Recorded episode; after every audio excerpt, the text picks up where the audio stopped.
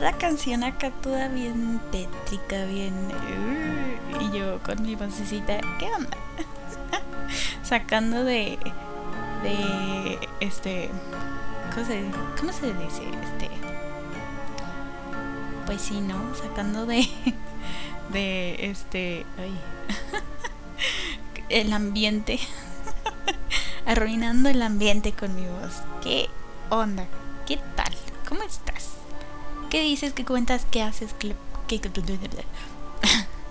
onda? Bienvenido a otro Tafalandia de la semana. Eh, seguimos con los especiales de, de terror. Uy.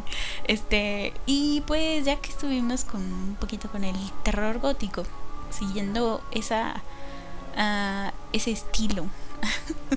bueno, pues no es tanto estilo, pero sí en el tema. Eh, y bueno, dejando de lado un poquito el cine, vamos a hablar de el terror eh, del lado del cómic. Eh, eh, sí, pues, porque no he tratado el terror en ese medio impreso y me parece que ya es justo y necesario, ¿no? Ya que estamos en el terreno de la literatura. Mm, Adentrémonos en este mundo de, los cómics, el lado oscuro de los cómics. Am, sí, lo siento, me río demasiado como para tomar en serio estas este estos temas. Entonces, este, yo arruinando la atmósfera toda tétrica, toda uy, con, mi voz y mi risa y todo, lo siento. Para los cuentos de terror que estoy planeando contar, eh, sí, intentaré no reír, no, reír tanto como para mantener esa atmósfera toda así. Eh, voy a prac- practicar mi voz seria. A ver si me sale. No sé, es que como que quiero que esto sea am, ligero, sea llevadero, entonces este, pues sí, no tengo voz como para asustar a la gente. Eso sumado a que pues mi personalidad, mi, pues no sabía así toda tétrica, toda... bu. Bueno, en fin, vamos ya a entrar, entrar en tema. Eh, entonces vamos a hablar de los cómics de terror. Entonces, este, eh, cuando las historias de terror comienzan a, aparecer en la industria del cómic, pues fue por allá más o menos de m- el año 1929. Viejísimo esto. Entonces, este, con estas publicaciones conocidas como Penny Dreadful, es que se empiezan a conocer estas historias, ¿no? Que eran eh, eran cortas, eran basadas más que nada en el folclore, en las leyendas, en, en todos esos rumores que había en, en aquellas épocas, en aquellos ayeres. Y obviamente, eh, como su nombre lo dice, penny, pues costaban un, un centavo en aquel entonces. Eh, no sé si era de... Creo que estos eran más que nada en Europa, los penny dreadful. Eh, entonces, este, pues sí, un centavito de allá en Europa. Y por lo tanto, pues estaban impresas en papel baratón, así como estilo periódico. Más o menos así. Entonces, este, pues a la gente le, le, este, le gustaba, este, ya sabes, ¿no? Andar aquí metida en, en este, ah, caray, eh, este, un momento, permítame, un momento, un momentito. Entonces, este, eh, los, los, ¿cómo se llaman los, los, dónde me quedé? A ver, es que le subí un poquito el volumen al, al aquí, al, a ver, me voy a acomodar un poquito, a ver si, lo siento, se va a escuchar raro, pero porque me voy a acomodar el, el micrófono. Listo. ¿qué onda? Este, ya, ya rompí aquí el, la atmósfera. Otra vez. Ah, bueno, entonces estos Penny Dreadful eran para entretener a la, a la juventud, al, este, a la gente joven, a los niños, a, a los jovencitos, pues eran como que los que consumían más que nada esas historias, ¿no? Eh, bueno, entonces cuando el formato se vuelve más popular ya en los 30 ya, eh, pues eran pocas las editoriales especializadas en el, en, el tema, en el cómic, que,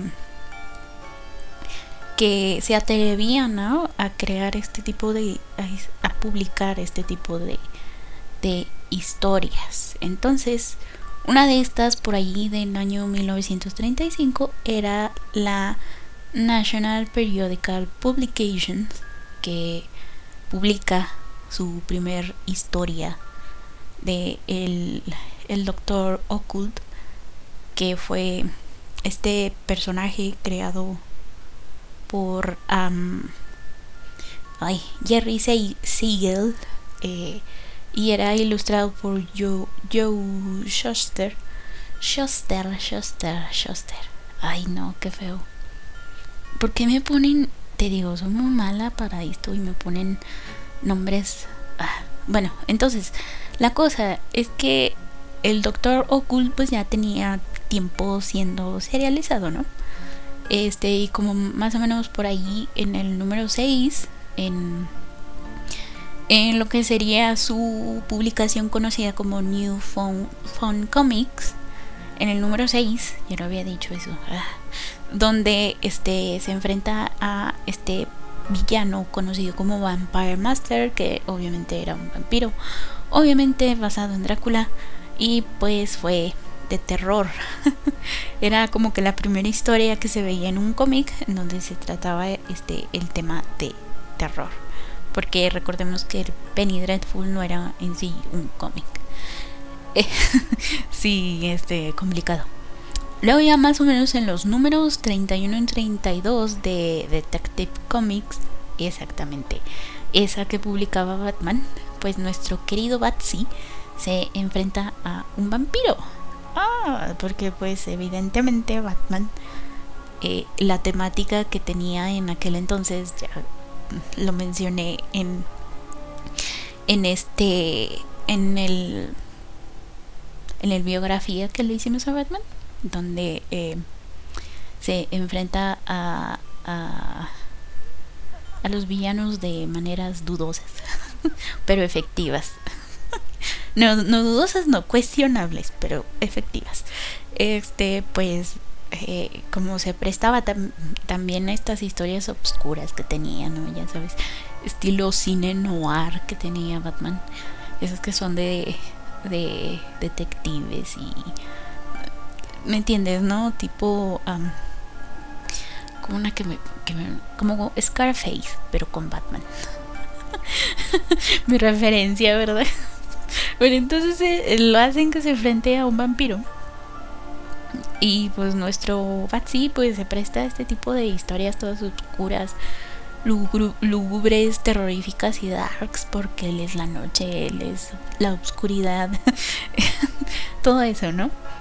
Eh, pero la cosa es que eran publicaciones aisladas, ¿no? No había una serie en sí que se metiera de lleno al tema del terror hasta que en 1945 Dick Briefer comienza a trabajar en un cómic basado en la obra de Mary Shelley.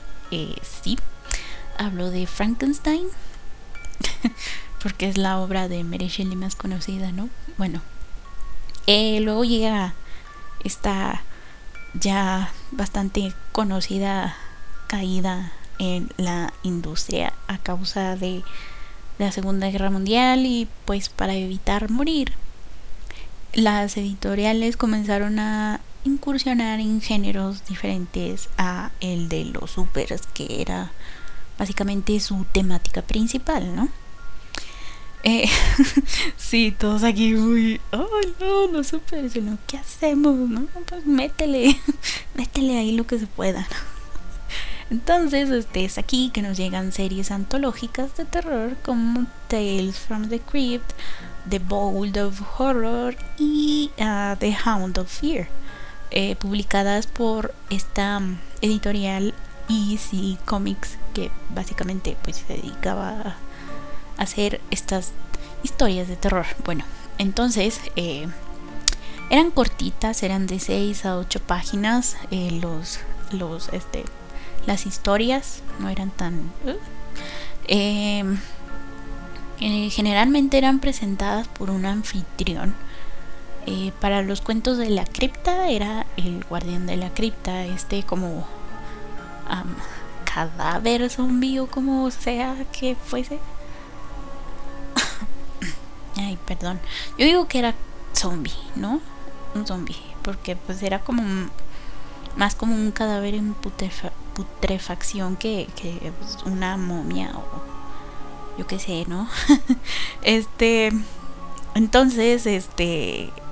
Eh, para ah, eh, eh, la bóveda de los horrores era el guardián de la bóveda, que era una especie como de, de monje, algo así, terrorífico, así. Sí. Y para la, la guarida del miedo era la vieja bruja. Ay, o sea, ¿cómo vas a decir tú que las brujas somos viejas? ¿Cómo te atreves a decirle vieja a una bruja? Son ancestrales. quien sea que haya escrito esto se merece un zape. O sea, ¿cómo? ¿Cómo? Ah, bueno, en fin. Este, además, este, presentaban estas historias con, con comentarios irónicos, burlones. Ah, era un humor bastante oscuro el que estos anfitriones manejaban. Este. Eh, generalmente lo hacían al final. Bueno, al principio y este te decían así como que te daban una pequeñita introducción y ya para para fin eh, cuando se despedían este o al finalizar esta historia era que te decían estas bromas bastante macabras sobre las historias que acabamos de leer. Y si mal no recuerdo si había una serie de cuentos de la cripta en donde este eh, este guardián de la cripta nos presentaba estas historias y la risita esta histérica que tenía al final era como que muy característica de, de, el personaje y pues también como olvidar esos comentarios irónicos este bastante oscuros macabros eh, todos darks que hacía al final de, de las historias y luego bueno pues así, así, exactamente así en los cómics. sí, sí. Entonces, este, la cosa es que tuvieron su auge en esta época, pero es entonces llega el terrible código moral en los 50, tan, tan, tan, ese que llegó a, arruinar y, y, que hiciera que las editoriales se autocensuraran. Justamente ese. Y pues obviamente el terror es el género que sale más afectado de esto, ¿no? Porque eh, las historias eran muy gráficas. si bien no eran novedosas, ¿no? Temas así como que... Ay, no, este... Ay, eh, tenemos este... Ya sabes, ¿no? Vampiros, hombres lobos, zombies, fantasmas, casas embrujadas todo lo, lo que eh, reglamentariamente tiene que llevar el género. Eh, sí, todo eso. Entonces lo, lo, ingenioso estaba en la manera en la que te, te querían este, presentar esta historia, ¿no? Tengo muy presente una donde, donde hacían jabón con grasa humana. Entonces cuando tú te bañabas con ese jabón te, como este lo mezclaban con no sé qué cosas más este jabón eh, te quemaba la piel entonces este sí. Muy muy ah no puede ser esto posible. Sí así justamente, así de bizarras, y me refiero al, al lado extraño de la palabra, ¿no? Este, eran las, las historias de, de, de, eh, um, de este corte, ¿no? Entonces eran ya sea, este, y los monstruos eran igual así como de extraños, ¿no? También recuerdo una donde un tipo eh, le tenía miedo a las cucarachas y como que, eh, este, era un freak de la limpieza, entonces eh, no recuerdo si dejaba por ahí una manzana que se pudriera, no, no recuerdo bien, total que su casa se llena de cucarachas y pues, eh, las cucarachas terminan comiéndoselo así de bizarras, así eran esas historias, ¿no? Y pues como este nefasto código, eh, las historias eh, comienzan a ser menos frecuentes, ¿no? Y pues entonces luego de un par de de añitos llega la, el fin de la época dorada del cómic, ¿no? Eh, afortunadamente a la gente le encanta asustarse, ¿no? nos encantan los jumpscares, nos encanta, nos encanta el suspenso, nos encanta que nos tengan eh, en la expectativa, ¿no? Todo ese, ese, eh, ese rush que sentimos cuando sabemos que ahí viene algo, ¿no? y pues el género pues estaba lejos de llegar a su fin, ¿no? Al menos en el mundillo del cómic. sí, no era tan frecuente, pero sí, ahí andaba. Entonces, a mediados de los 60, el terror comenzaba a recuperar terreno poquito a poquito. Y aunque aún debían apegarse a este nefasto código, los autores y las eh, y la en especial la editorial Warren Publishing se encuentran con un hermoso vacío legal que era bastante legal. no sé si me, me, entiendes. Em, verás, bueno, ya que estas historias estaban dirigidas eh, específicamente a un público adulto, pues podrían ¿no?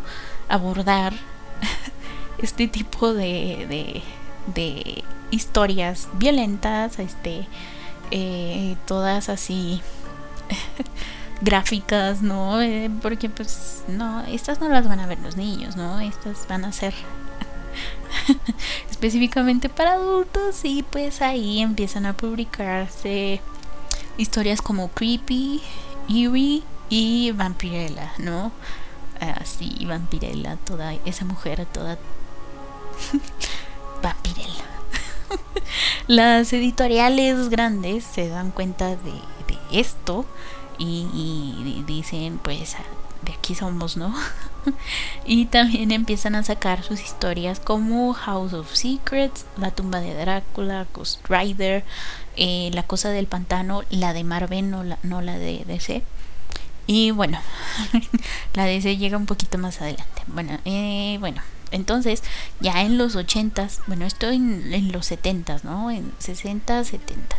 Entonces, ya en los 80s se crea, a mi parecer, y sin desmerecer a sus antecesores, las mejores historias del terror dentro del mundo del cómic, ¿no? Como por ejemplo Swamp Thing, creada por Alan Moore, y de quien se desprenden uno de los mejores personajes jamás creados en la historia del cómic.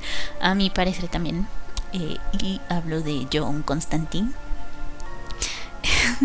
Pero específicamente me refiero a toda, la, a toda la saga de Hellblazer. Que bueno, de esta hablaremos un poquito más adelante. Vamos a dejar al querido John eh, aquí. Y vamos a seguir con... Eh, en fin.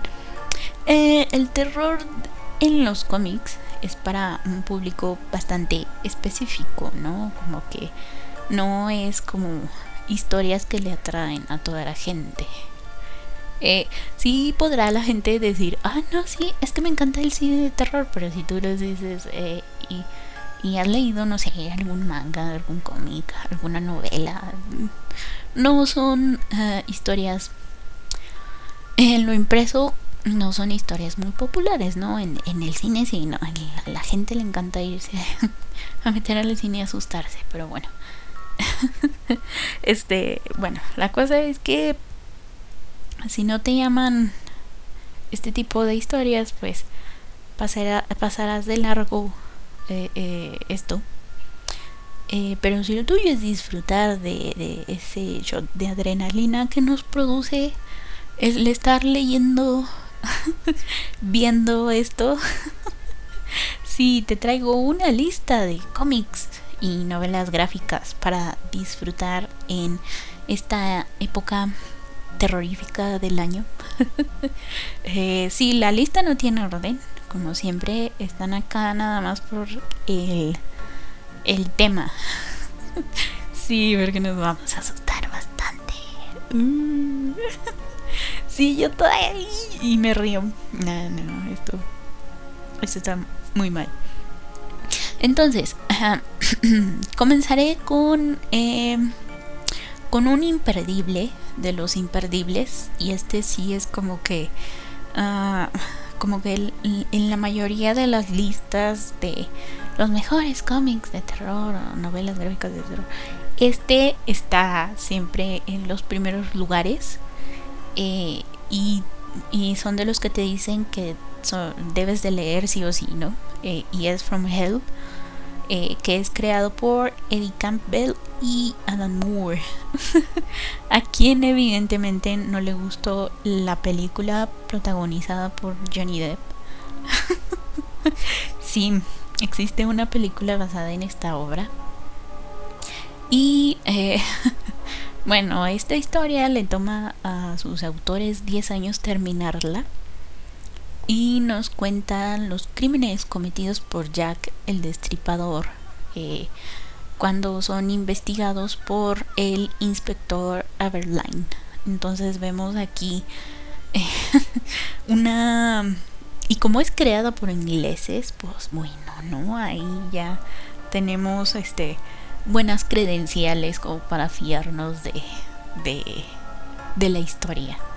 Eh, los dibujos también son un tanto eh, creepy, perturbadores, muy buenos.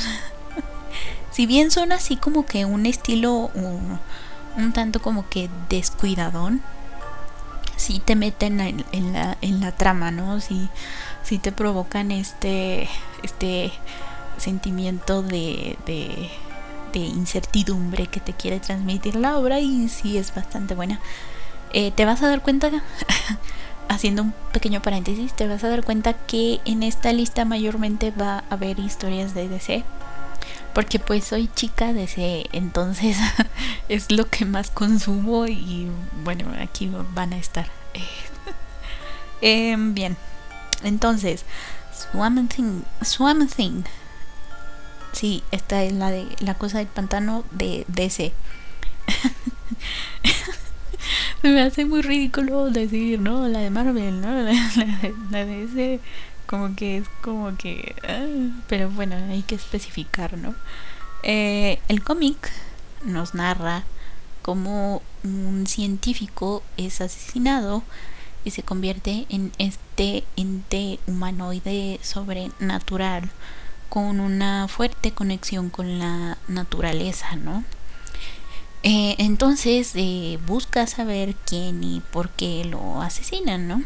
Eh, originalmente el cómic fue creado por Lynn Wayne que, con dibujos de Barney Wrightson por allá más o menos del año 1971. sí, uh, si te fijas el diseño en aquel era como que más así como que eh, un poquito más colorido y además tenía florecitas que les harían así al monstruo de, del cuerpo. Y, pues, era hippie no pues los 70 eh, un año después deciden serializar la historia y ahora el científico cambia de nombre de Alex Olsen, pasa a llamarse Alec Holland, que es el nombre que tiene hasta, hasta ahorita, ¿no? Eh, a Alex lo asesina su mejor amigo. en la primera versión, ¿no? Su mejor amigo lo asesina porque quería casarse con la novia del pobrecito de, de Alex. Hermano, la traición. la decepción, o sea, por una mujer, vato, habiendo tantas y ah, era tu mejor amigo, como no hay perdón para eso. Yo toda dramática. Este, bueno, entonces a Alec, eh, que es el, el actual, eh, lo asesina un tal Mr. E o el señor E. ah, pero ahí, ahí hay un juego de palabras interesante, ¿no? Porque es. E, Mystery, que es, pues, es misterio, ¿no? Aquí le hicieron señor E, Mr. E. Ah, vi lo que hicieron ahí, ¿eh? bueno, entonces mientras estaba este Alec, mientras estaba investigando una cosa relacionada con plantas, que es lo que eh, termina convirtiéndolo en la cosa del pantano. Sí. Entonces, este. Aquí se mete Martín Pasco, y que en ese entonces también era editor de, de DC. Y dice, bueno, vamos a... Porque, bueno, en un tiempo dejaron de, de hacer el cómic. Y dice, vamos a retomar la serie. Eh, y la transforman en esto que es eh, la saga de, la cosa del pantano, ¿no? Aquí Martín Patzko se mete a la historia él es el que la crea y Dan Mishkin es quien la dibuja y este esta segunda parte de la historia nos cuenta en que la cosa del pantano es una como una especie de leyenda urbana eh, que pues como que se rumoraba que por ahí existía no se decía y eh, em, luego nos cuentan eh, no, bueno, nos conecta, esta serie nos conecta. Hay cosas que le mezclan de la, de la, donde lo transforman en, en Alec Holland, eh, este, como para conectar toda la serie. Hasta que, sí, ya, este, hasta 1982. Entonces, Alan Moore se integra como escritor a partir del número 20 y pues empieza lo que es la, la época más conocida, este, bueno, más gloriosa del personaje, por lo tanto la más darks, la más oscura, la más... porque así es Alan Moore, ¿no? Como odia el mundo. Dice, lo voy a transmitir en mis historias porque, oye, ¿cómo? Entonces, este, ahí es ya cuando se, se integra, cuando crean a, a Jun Constantin. Amor mío, Jun.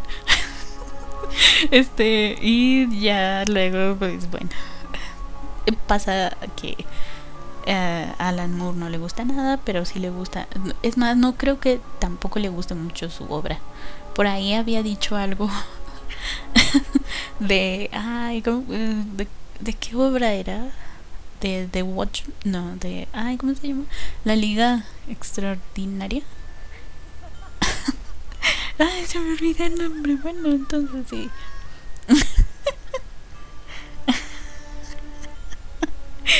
sí, yo estoy acá bien. Ah, sí, es que me meto en la historia y.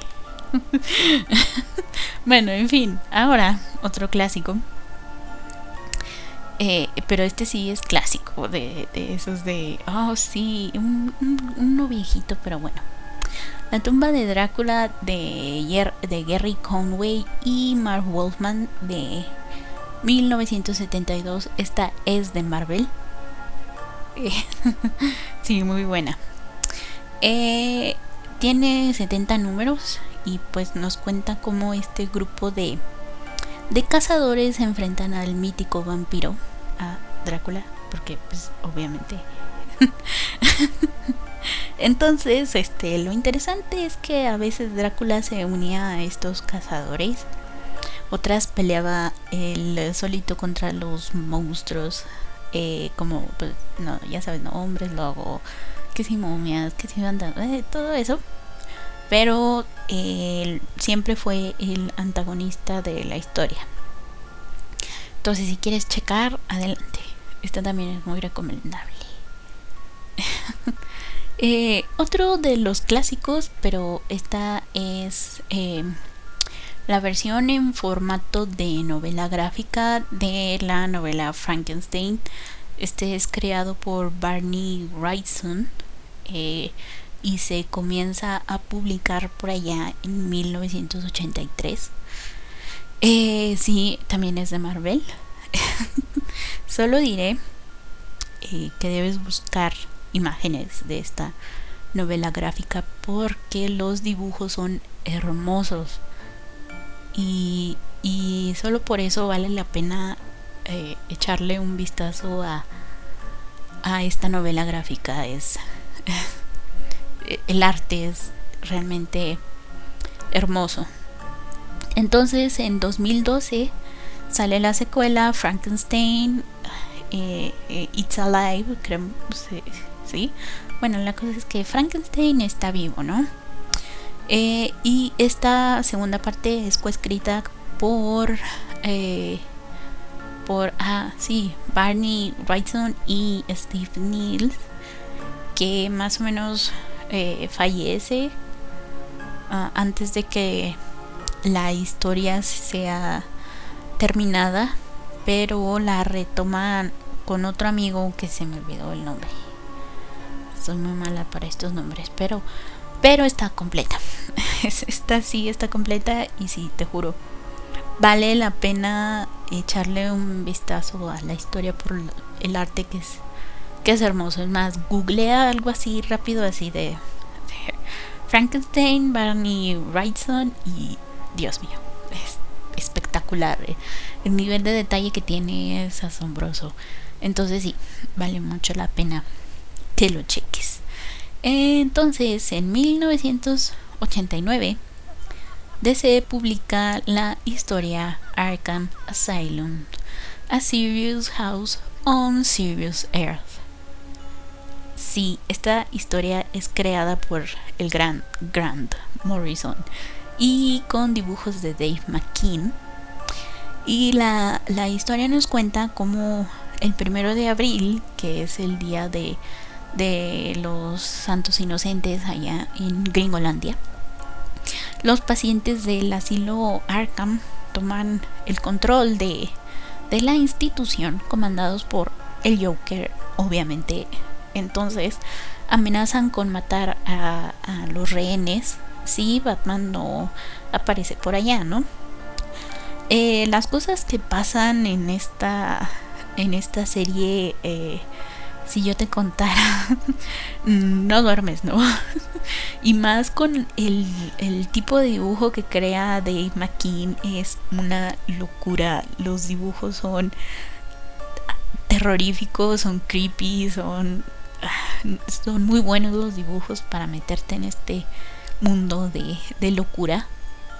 Y este, además la historia también nos cuenta cómo se crea el asilo Arkham y eh, eh, y la historia del creador, que es de, eh, bueno, el que forma toda la institución, es Amadeus Arkham. Y sí, el dibujo es bastante perturbador y, poco, poco común en este mundo del cómic.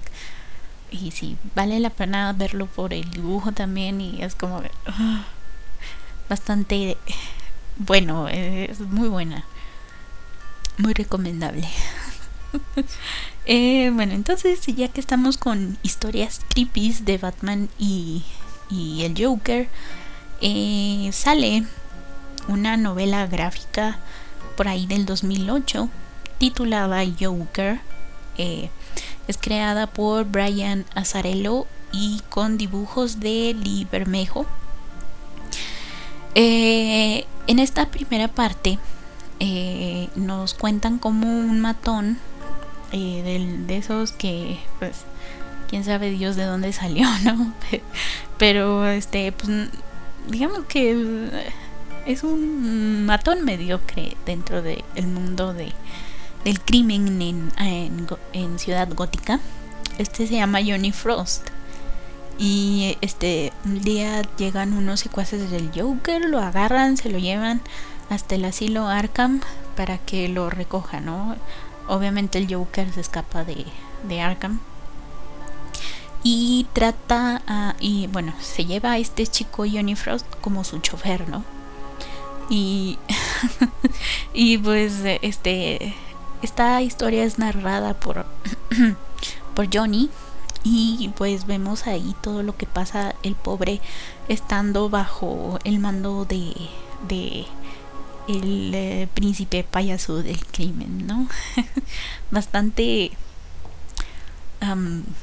eh, lo que tiene es que nos involucra no solo al Joker, sino también a otros eh, enemigos de Batman, como el pingüino, este, ay, ¿cómo se llama? Ah, el tipo que, que, ah, sí, el acertijo. Iba a decir, el tipo que hace muchas preguntas extrañas.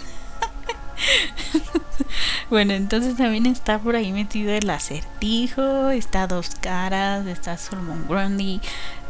hay varios eh, villanos ahí que se mezclan y. Y bueno, sí tiene sus cosas así como que, pero digamos que es más o menos una introducción para la segunda parte que a mi parecer es la más interesante. Y la secuela es Batman Damned o Condenado Batman Condenado. Esta es del 2008 y es eh, la segunda parte de la primera.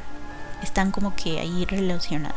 Eh, entonces esta historia comienza cuando descubren que eh, el Joker ha muerto y Batman es culpado de su muerte, ¿no?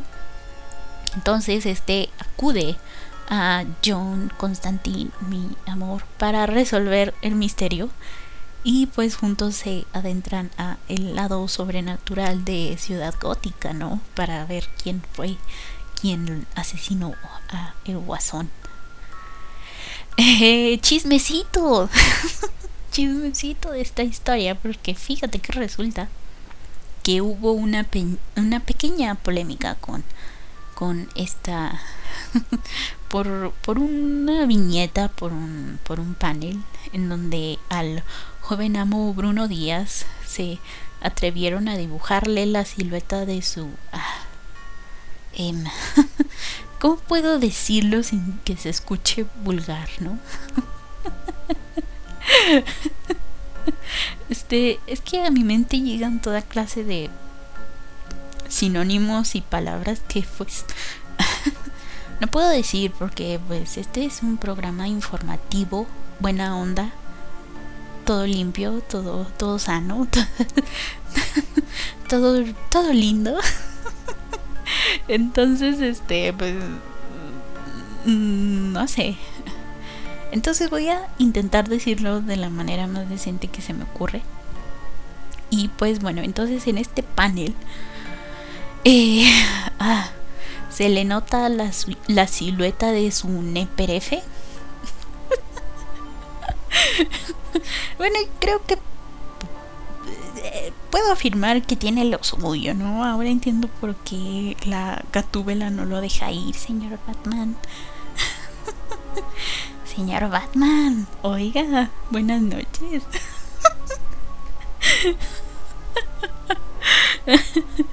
y pues bueno, no, ya sabes, no, los...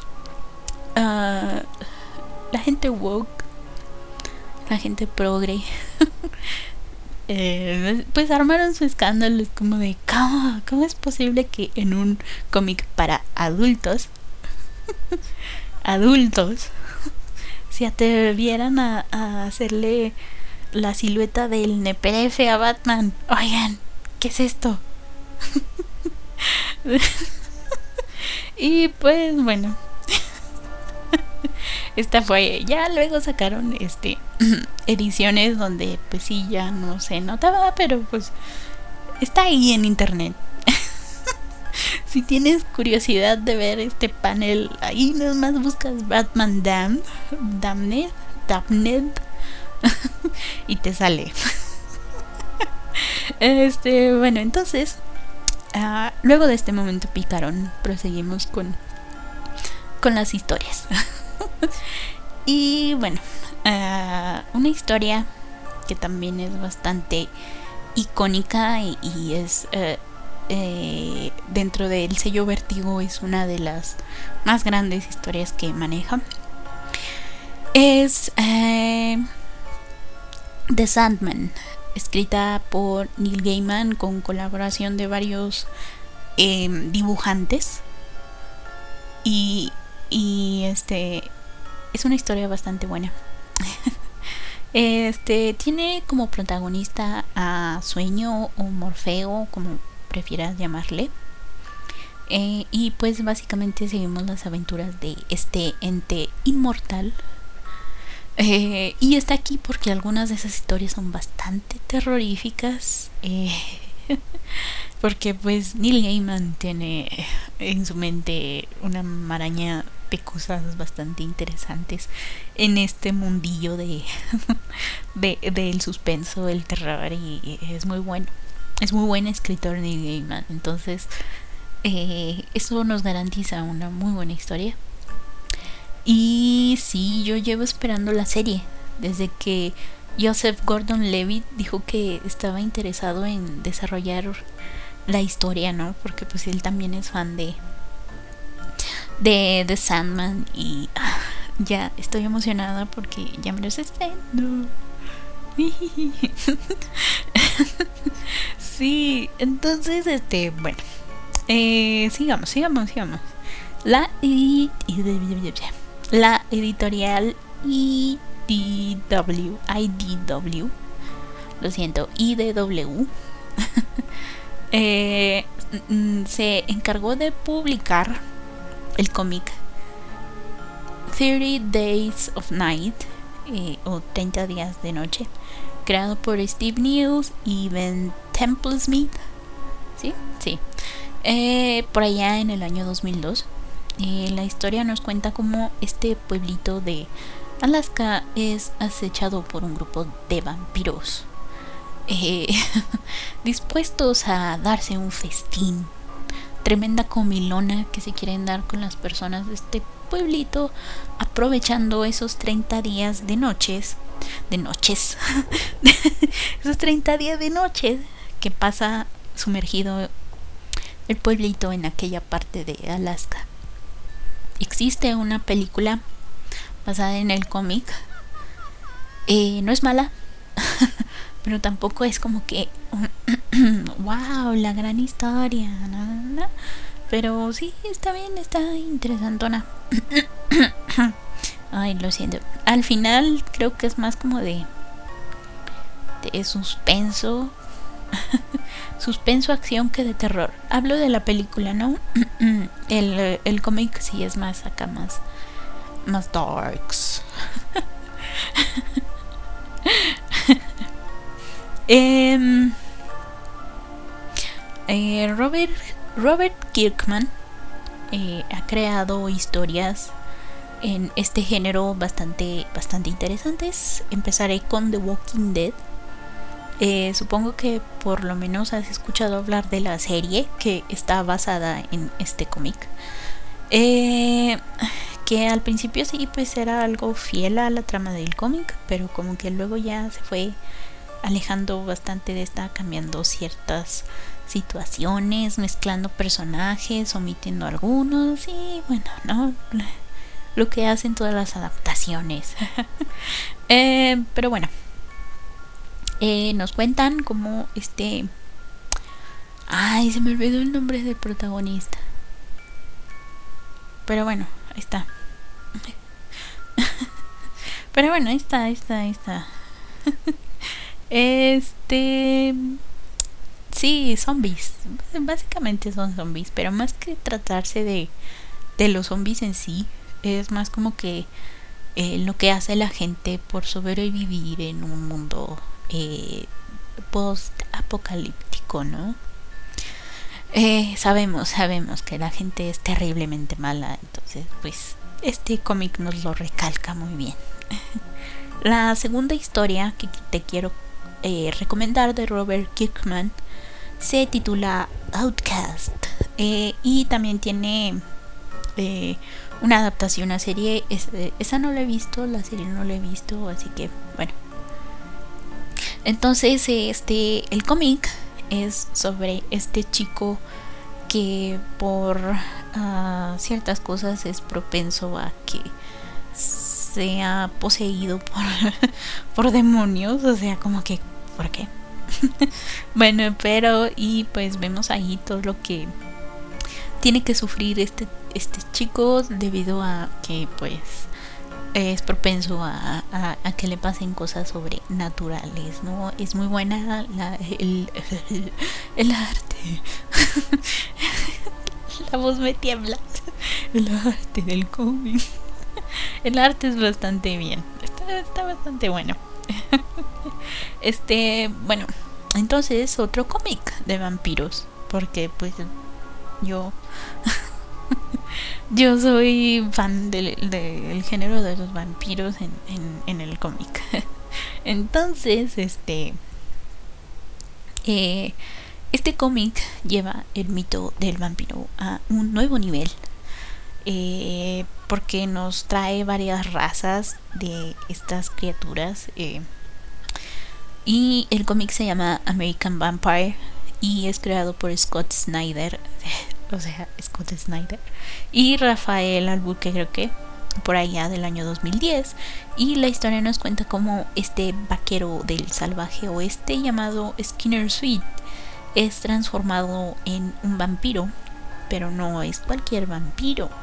Eh, eh, pero cómo se transforma, eh, puedes caminar en plena luz del día, entonces es como que algo nunca antes visto en el mundo de, los vampiros ah, eh, dentro del, mundo de este cómic eh, no porque pues tenemos a Blade no o sea que viene que viene siendo lo mismo pero eh, más mm, no tan diferentes. Este bueno Blade nace y este Skinner Sweet es transformado eh, bueno, entonces nos cuentan cómo este va adaptándose a su vida de vampiro, este, cómo va conociendo, eh, cómo se va adentrando a este mundo de, los vampiros, las razas que hay, em, todo esto está bastante bueno. Em, pero ah, si no te termina de, de convencer, yo creo que Eh, te diré que le des una oportunidad porque el primer arco, que es bastante bueno, es escrito nada más y nada menos que por el señor Stephen King, que hace su incursión en el mundo de los cómics con esta historia American Vampire, bastante recomendado. este, ya que estamos con con adaptaciones de novelas.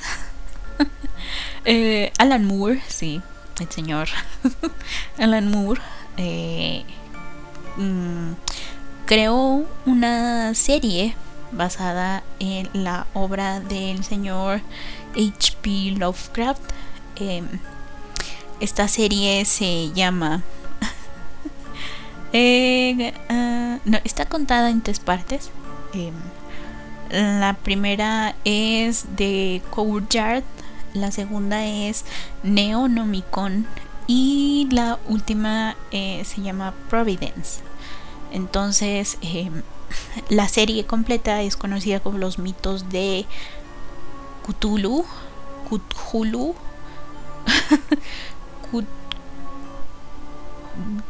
Cthulhu, él este Dios cósmico que nos va a venir y nos va a, dar nuestro merecido. Este Señor. No, Señor no, este Dios. El Dios de dioses, el, el creador. no, bueno, Él. no sé si es creador, no, yo, yo la verdad no sé. Eh, no tengo el placer de conocer al señor Cthulhu. o no sé, porque según, no sé si se pronuncia así, porque según esto, nadie eh, sabe cómo pronunciar su nombre, ¿no? Entonces, pues bueno. Entonces, si quieres darle una checada a esta serie, adelante, también es muy buena. Eh, y bueno, para terminar, para, para terminar, eh, eh, quiero hablar de, de Hellblazer, de mi amado John Constantine.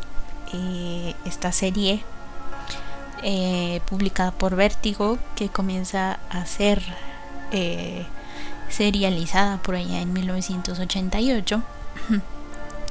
El personaje, como ya lo mencioné, tiene sus inicios en, ah, en el cómic de, de La Cosa del Pantano. Ahí era más que nada como que una... era un guía más que nada para el, el coso del pantano. este, y ya en, en Headblazer, eh, creado por... Eh, bueno, hay varios escritores a lo largo de la serie, varios dibujantes. Tenemos, por ejemplo, a Alan Moore, Garth Ennis, Neil Gaiman, eh, Jamie Delano, etcétera, etcétera, ¿no? y también varios dibujantes. Eh, tiene la, peculiaridad que todos estos pues son británicos, ¿no? Y pues el personaje tiene esa nacionalidad. Eh, lo cual me parece interesante y genial. Entonces, este Hellblazer nos cuenta desde el nacimiento de cómo nace John Constantine, eh, cómo es que tiene sus poderes, todas estas aventuras que pasa a, lo largo de su vida, los enemigos que hace, cómo se enfrenta a ellos, bastante, bastante buena la historia y te digo sobre todo porque nos la cuenta desde que nace hasta que pues fallece. porque sí, canónicamente John Constantine en esta historia eh, sí. este tiene sus momentos bastante oscuros, perturbadores, siniestros, siniestros, tristes, la personalidad de John, como cómo es que por qué tiene esta esta personalidad tan característica de él, ¿no? Eh, y sí, es bastante recomendable. Son 18 tomos, eh, pero vale la pena. Vale muchísimo la pena leer el Blazer. Eh, no lo digo yo porque sea mi, mi favorito, uno de mis favoritos dentro de DC, pero sí, sí vale la pena totalmente. Y pues bueno, hemos llegado al final de el Tafalandia de la semana. sí, acá puras ah, sí. este, obviamente hay otros que tocan como la temática, pero no son, digamos, 100% de terror. Por ejemplo, me faltó Spawn, eh, Ghost Rider, eh, el mismo Blade. Eh, eh, ¿Cómo se llama este otro? Ah, Hellboy también. Uh, más que, es que más que nada los ponen en este tipo de de historias de bueno de en este género ña, ña, ña. los ponen en este género porque pues eh, son protagonizados por eh, entes sobrenaturales. Entonces dicen, ah, pues eh, es terror, son monstruos, ¿no? Es terror, pero yo digo que son más de acción y que, que de terror. Que sí tienen sus momentos aquí así terroríficos, pero como que son más de acción. Por eso no las incluí, digamos, así como tal en, en la lista. Bueno, en fin, eh, terminamos el Tafalandia de la semana. Espero que te haya gustado el programita, que te haya llamado la atención alguna de las recomendaciones que hice. Si no cachaste por ahí, Rick Grimes, sí, Rick Grimes. Este, por ahí sin, Si se te pasó algún nombrecillo, me escribes y con gusto te digo. Te lo recuerdo. en fin, este. Te sigo recordando que si tienes alguna historia de, de, de terror que quieres que cuente con la poca seriedad que me caracteriza, me escribas a tafa bien bajo brujita. Ahí estoy en Twitter. En Facebook la página es Tafalandia, ahí me encuentras. Este, hay una cajita de comentarios en la en la página de, de la radio. sí, ahí también me puedes escribir. Eh, el Tafalandia diferido sale todos los viernes a las 6 de la tarde. Menos el viernes pasado porque pues no hubo programa la semana pasada. Entonces, bueno. en fin. Eso fue todo por esta semana. Espero que te haya gustado. Ya lo había dicho, pero vuelvo a decir. Porque sí. Eh, y pues nada, muchas gracias por haberme escuchado. Nos escuchamos la próxima con los cuentos de terror. Estoy practicando mi voz seria para contarlos lo más serio que pueda. Así que espero que funcione. Yo fui, soy y seré Tafa, la bruja de la mala suerte. Muchas gracias por haberme escuchado. Hasta la próxima semana. Que sueñes. Lindo.